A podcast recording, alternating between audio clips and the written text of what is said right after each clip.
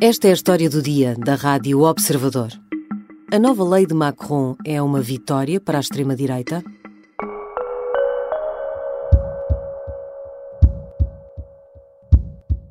L'électorat populaire, il est, pour, ça.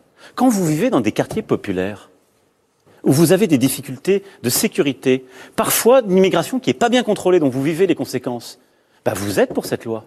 Quem esperava que, ao final de um dia debaixo de fogo, o mais letal vindo do próprio governo, Emmanuel Macron avançasse para uma remodelação, ou, pelo contrário, recuasse nas novas regras para os imigrantes, falhou a previsão.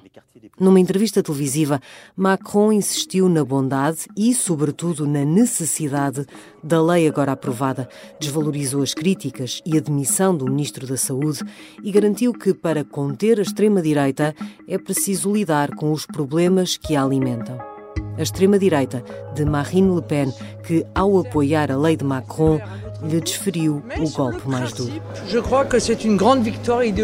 Mas bastará sorrir, acenar e seguir em frente como Macron parece planear fazer? Ou esta nova lei, tão difícil de aprovar, pode afinal minar o mandato do presidente e, como já prevêem alguns, pôr fim ao macronismo? Vou conversar com Kátia Bruno, editora da Internacional do Observador. Eu sou a Sara Antunes de Oliveira e esta é a história do dia, quinta-feira, 21 de dezembro.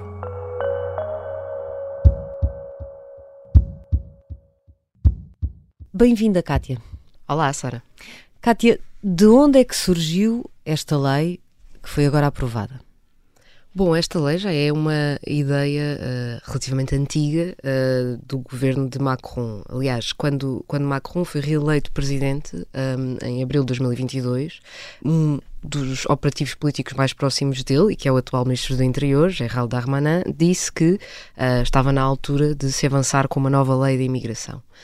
Quando uh, Macron e o seu partido uh, não conseguiu uma maioria nas legislativas seguintes, em junho, um, essa ideia ficou um pouco em banho-maria. Porque era mais difícil aprovar uma lei que já sabia ia ser polémica. Exatamente, e sem uma maioria absoluta uh, na Assembleia Nacional, um, qualquer governo de Macron ia ter dificuldades em, em fazer um projeto que, que passasse com facilidade. Uh, mas a lei foi fazendo o seu caminho, o ministro Darmanin foi um dos grandes promotores, e ao fim de um ano um, a proposta foi finalmente um, aprovada na Assembleia Nacional depois de ter sido criada uma das chamadas comissões paritárias mistas, que envolvem senadores e deputados, um, para, e, que é, e que é orientada pela Primeira-Ministra, neste caso, para se tentar arranjar uma solução uh, que consiga ser aprovada tanto no Senado como na Assembleia. E recordemos que o Partido Macron não tem maioria no Senado. Uma solução que implica muitas cedências, já vamos olhar para isto, mas isto deu muito trabalho. Uh, e Macron uh, é um político experimentado, deveria saber que não ia cair tudo bem em toda a gente. Por que é que isto se tornou uma necessidade para ele? Macron um, considera que a imigração é um tema, uh, é um tema político um, que preocupa muito os franceses. Uh, e as sondagens reforçam isso mesmo. Há um estudo ainda deste ano uh, que diz que 65% dos franceses acha que não é possível o país receber mais estrangeiros, por exemplo. Um, 61% diz que uh, não se pode acolher uh, migrantes e refugiados que não partilhem os mesmos valores dos franceses. Portanto, não há dúvida de que este é um, um tema um, que uh, está na cabeça de muitos franceses. Macron faz aqui um cálculo político que é o de se este tema está na cabeça dos franceses e se nós sabemos que a extrema-direita da União Nacional de Le Pen tenta dar respostas a este, a este problema, então temos que também nós, ao centro, dar resposta a este problema para que a extrema-direita não seja a única a, a, a, ter o monopólio desse tema. E, e, Macron faz este cálculo de que a longo prazo isso lhe vai dar mais apoio um, em eleições e vai, vai permitir manter-se no poder uh, mesmo sendo muito difícil criar uma lei que agrade a gregos e a troianos. Uh, já percebemos que para isso foi até preciso criar uma comissão ou usar o trabalho de uma comissão para juntar as várias vontades e as várias visões para fazer aprovar isto? O que faz com que, na verdade, esta lei não seja propriamente uma lei já na sua versão final que tenha saído da cabeça de Macron ou do governo, porque já tem várias influências. Já explicaste porquê? Por causa dessa questão de ter perdido a maioria nas eleições legislativas de junho de 2022. Vamos olhar para o resultado disso. Quais são as medidas mais polémicas que acabaram por ficar aqui uh, e que acabaram por uh, originar o caos que temos visto uh, nos últimos dias? As medidas mais polémicas têm a ver com um, a forma como França diz agora que quer lidar com imigrantes, não apenas imigrantes ilegais, ou seja, uh, mesmo imigrantes que estejam em situação regular no país uh, vão deixar de ter acesso uh, a alguns direitos que até agora se consideravam um, inalienáveis para todas as pessoas que estivessem regularizadas. Por exemplo, uma das medidas mais polémicas e que já levou a que vários municípios dissessem que não a vão aplicar, portanto já decretaram que não tencionam cumprir não a lei. Vão cumprir a lei que não, não vão cumprir a lei, um, é de uh, não permitir que imigrantes recebam apoios sociais, a não ser quando já estejam no país de forma regular há mais de 30 meses, caso estejam empregados, ou 5 anos, caso não estejam empregados. Se não, nesse período, não têm direito a nenhum apoio social. Não recebem nenhuma prestação que seja normalmente paga pelo Estado. Um, e essa é uma das medidas mais polémicas porque uh, é uma medida que acaba por pôr em prática uh, uma ideia que uh, a União Nacional, a antiga Frente Nacional, tem defendido muito, que é a ideia da preferência nacional, ou seja, não, não, a ideia de que não se deve dar aos cidadãos estrangeiros os mesmos direitos que são dados aos franceses. Um, e esta é uma das medidas em que Macron tem sido acusado de ter feito uma cedência à extrema-direita ao, ao, ao permitir um, que isto seja possível uh, para uh, imigrantes que estão legais. Mas há também mudanças até para pessoas nascidas em território francês. Sim, um, por exemplo, uh, toda a ideia de base da nacionalidade francesa, que assenta na ideia de, de nascer em território francês, implica que essa pessoa uh, pode ser cidadã francesa se, se o desejar.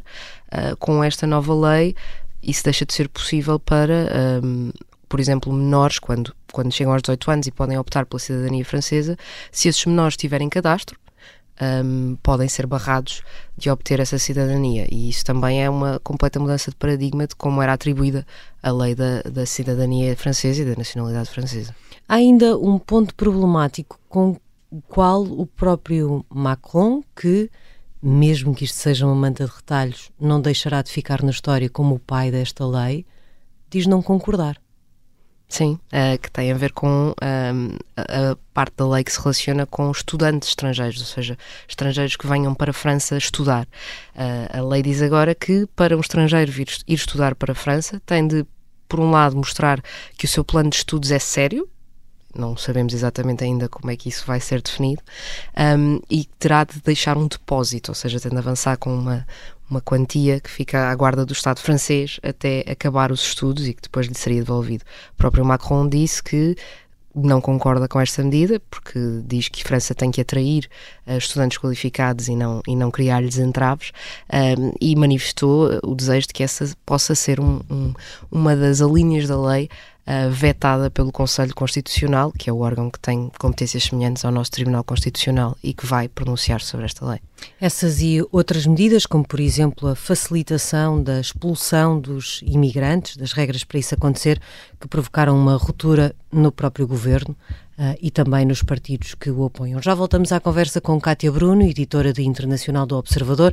Vamos tentar perceber se esta ruptura, que foi gerada pela nova lei da imigração, pode ser, como alguns já prevêem, o fim do macronismo.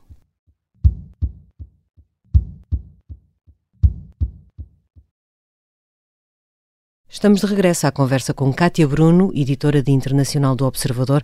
Kátia, esta era uma lei aparentemente de um enorme equilibrismo para agradar a gregos e troianos, como dizias na primeira parte. Mas parece que só uns é que ficaram agradados com essa solução final, alguns desses com os quais Macron nem sequer contava. Eh, Marine Le Pen, por exemplo, apressou-se a dizer que a nova lei era uma vitória ideológica do movimento de extrema-direita. É verdade. Um, Le Pen e e o seu partido uh, estiveram uh, arredados deste processo. Uh, a maioria de, do governo Macron não, não, não a procurou. O entendimento foi, sobretudo, com os republicanos, que são o partido de centro-direita de, de, França, um, mas na verdade uh, as cedências aparentemente aos republicanos foram tantas que a medida acabou por agradar muito mais à direita do que à esquerda. Um, uma, uma, fonte do, do, partido Le Pen comentava até com o Figaro: uh, nós parece que só precisámos de subcontratar os republicanos, eles agora resolveram isto por nós. Uh, e, e, e, à esquerda, um, os partidos todos de esquerda votaram contra a, a lei, mas dentro do próprio um, Renaissance, que é o atual partido de, de Emmanuel Macron, houve uma divisão muito grande. Uh, muitos deputados decidiram ou abster-se ou até votar votar contra. Um, Fala-se até numa rebelião interna, sim. quer no partido, quer no governo. Exatamente, até porque o Ministro da Saúde um, decidiu demitir-se, apresentar a demissão e justificou essa decisão com o facto de não conseguir defender esta, esta proposta, foi essa a expressão que ele usou. Um, e os, os, jornais franceses estão cheios de rumores de que outros ministros uh, estarão a, a, considerar se devem fazer o mesmo ou não.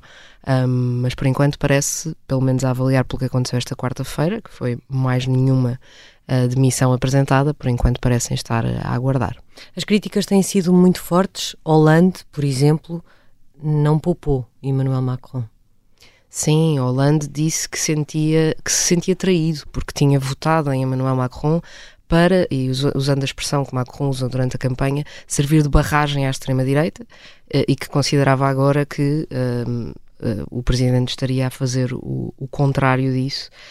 Um, e o próprio Macron uh, reagiu indiretamente a essas declarações de Hollande na entrevista que deu esta quarta-feira à noite, em que disse algo na lógica de Pois, eh, muitos gostam agora de dizer o que é que eu devia ou não fazer, mas o que é que eles fizeram quando, quando puderam? Resolveram uh, os níveis altos de desemprego? Resolveram a desindustrialização? Não. Eu estou aqui, eu estou a resolver e eu ainda tenho três anos e meio pela frente. Portanto, deixou muito claro que não quer ir a lado nenhum. Essa foi, aliás, uma postura uh, habitual de Emmanuel Macron nessa entrevista de que falavas de quarta-feira à noite. Havia alguma expectativa por perceber se Macron se ia mostrar preocupado com a fratura interna no, no, no, no governo uh, e no, próprio partido, ou, ou se ia tomar alguma posição de força, uh, uh, promovendo uma remodelação, por exemplo, mas nada disso aconteceu. Não, não. assistimos a um Macron que desvalorizou a demissão do seu ministro, por exemplo, disse ninguém é insubstituível, eu também não sou, portanto vamos avançar.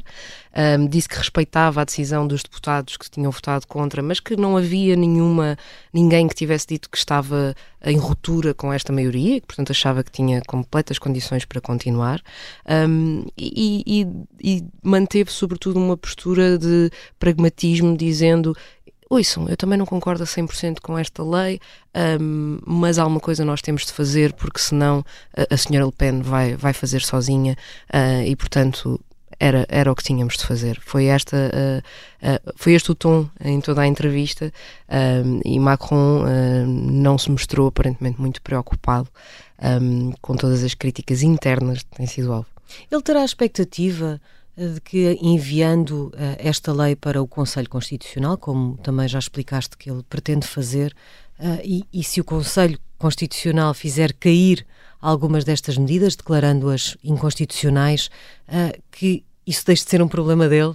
Se as medidas não avançaram, já não é um problema dele?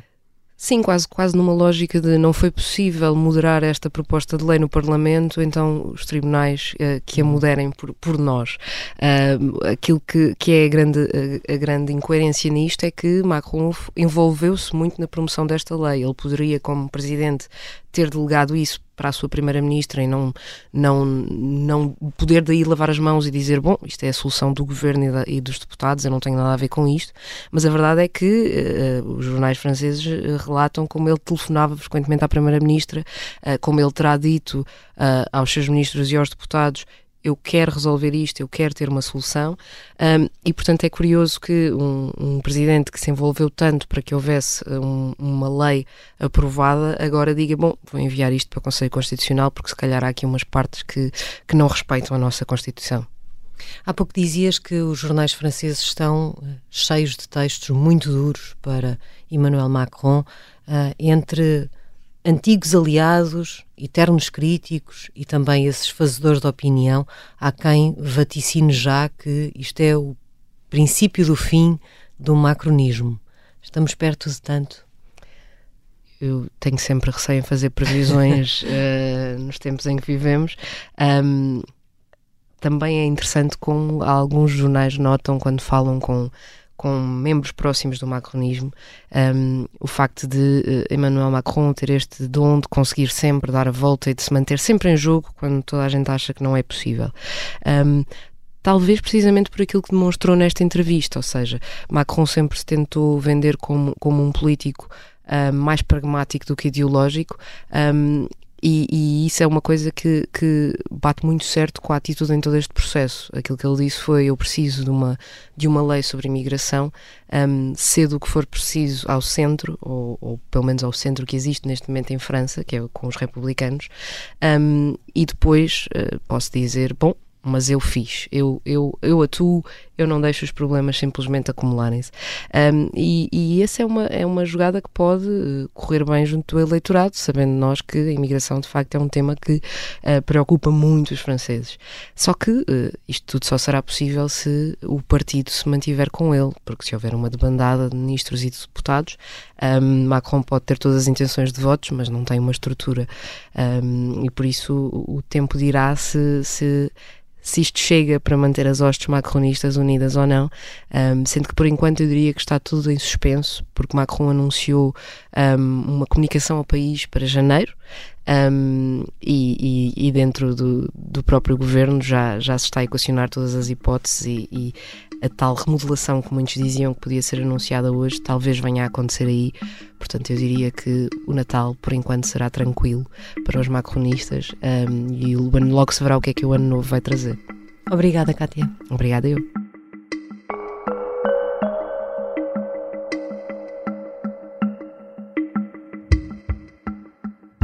Kátia Bruno é editora de internacional do Observador. Esta foi a história do dia.